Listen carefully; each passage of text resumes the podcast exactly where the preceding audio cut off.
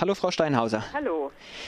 Ähm, wir sprechen ja weil es um die Situation von jugendlichen Flüchtlingen in Bayern geht, ganz konkret denen, die in der Bayern-Kaserne in München untergebracht sind und wo einige seit dem 7.1., am 7.1. in einen Hungerstreik getreten sind. Schildern Sie doch zunächst erstmal, warum die Jugendlichen dort in einen Hungerstreik getreten sind und wie ihre aktuelle Situation ist. Ja, also das bezieht sich, äh, der Hungerstreik bezieht sich auf die ganze Situation der Jugendlichen dort. Das, äh, die Bayern-Kaserne ist, wie der Name sagt, eine Kaserne am Stadtrand. Und es geht eigentlich hauptsächlich um die Betreuung. Das sind ja nach äh, eigentlich Kinder bis 18 nach äh, UN-Kinderrechtskonvention. Und auch nach dem Kinder- und Jugendhilfegesetz gehören die in ähm, in Obhut genommen und in Jugendhilfeeinrichtungen. Und äh, das ist da draußen nicht der Fall. Es gibt da ein, zwar ein Betreuungsteam von der Inneren Mission, die sich auch äh, wirklich äh, sehr abarbeiten, aber mehr als Krisenintervention nicht machen können, weil es viel zu wenig Leute sind. Was dazu führt, dass die Jugendlichen, die ja in einer, in einer, nach ihrer Ankunft in Deutschland doch äh, in einer Phase sind, wo sie eigentlich sehr viel Unterstützung brauchen, äh, wo sie zur Ruhe kommen müssen, sich auf das Asylverfahren vorbereiten müssen, ähm, sich hier zurechtfinden müssen. Wie viele Jugendliche sind denn ja. in dieser Kaserne untergebracht und wie viele beteiligen sich auch an diesem Streik? Also das äh, sind immer so zwischen 130 bis 150 Jugendliche dort untergebracht. Das ändert sich ja immer wieder, kommen wieder neue dazu und andere kommen raus.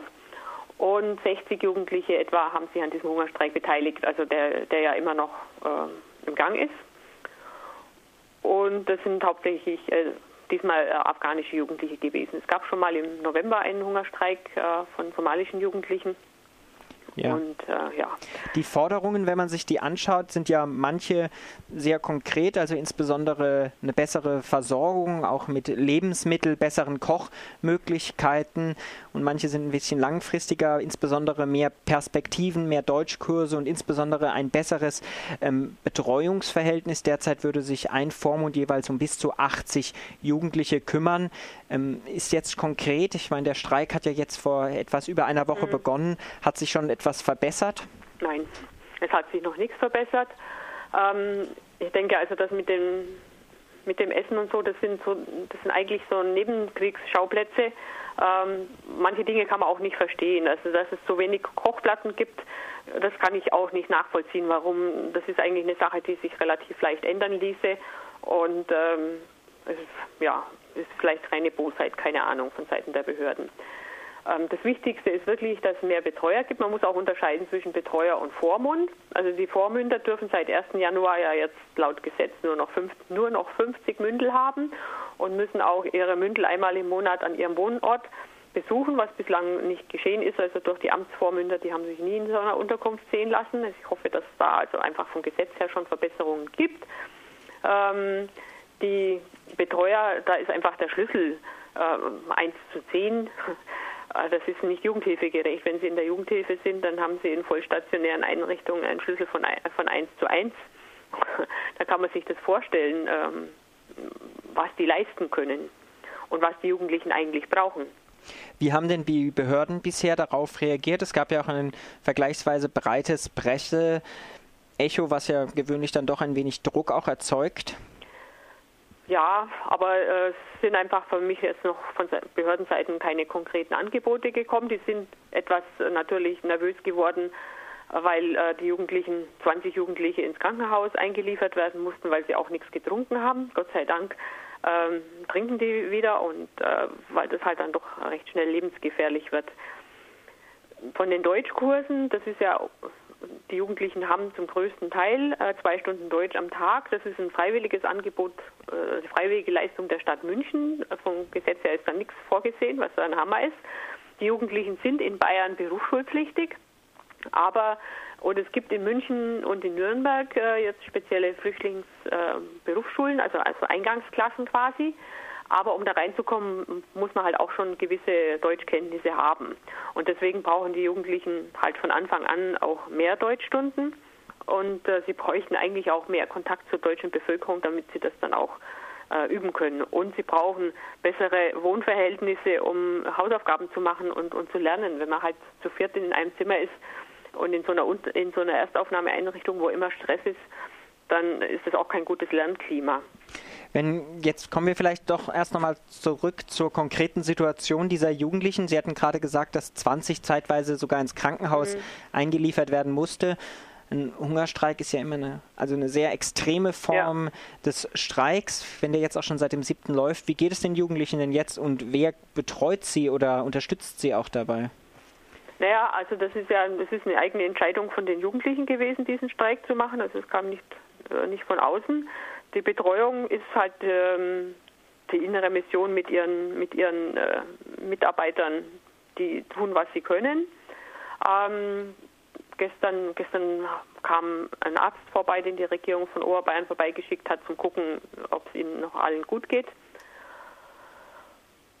Das ist es. Aber quasi jetzt, also es geht Ihnen dann den Umständen entsprechend ja. gut oder? Ja, also seit, seit Sie wieder trinken, geht es Ihnen natürlich besser. Ja. Aber natürlich kann man auch diesen, diesen Hungerstreik nicht ewig durchziehen.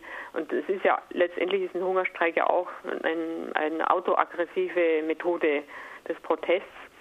Und den bleibt aber da draußen praktisch keine andere, keine andere Methode des Protests, weil wenn man da ein Transparent aus dem Fenster hängt, dann sieht es keiner, ne? weil, die, äh, weil die Kaserne so abgelegen ist. Ja.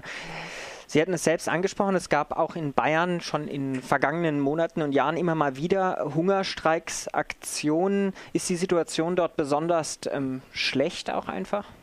Na, es ist einfach die, die Tatsache, dass die Jugendlichen so lange in der Erstaufnahme sind, also vom Gesetz her äh, sind ja nicht einmal Erwachsene länger als drei Monate in der Erstaufnahmeeinrichtung da ist immer ein besonders großes Stressniveau, weil die Leute, die hinkommen, alle neu sind, nicht wissen, was läuft, wer was ist, Angst haben vor ihrem Verfahren und, und dergleichen Dinge mehr. Und die Jugendlichen äh, sind ja, wenn sie hier ankommen, erstmal total begierig zu lernen und äh, ihr neues Leben in, in, in Frieden äh, aufzubauen und fühlen sich halt dann auch ausgebremst. Und sie fühlen sich auch alleingelassen, weil einfach keiner Zeit hat, sich äh, um sie zu kümmern. Und äh, zum Beispiel wartet das Bundesamt inzwischen mit der Anhörung, also mit der Asylanhörung, so lange, bis die Jugendlichen einen Vormund haben, damit de, der Jugendliche die Chance hat, dass der Vormund dabei ist. Aber diese Amtsvormünder gehen nicht mit in die Anhörung. Und das ist auch eine der Forderungen der Jugendlichen, dass, dass sie in die Anhörung begleitet werden.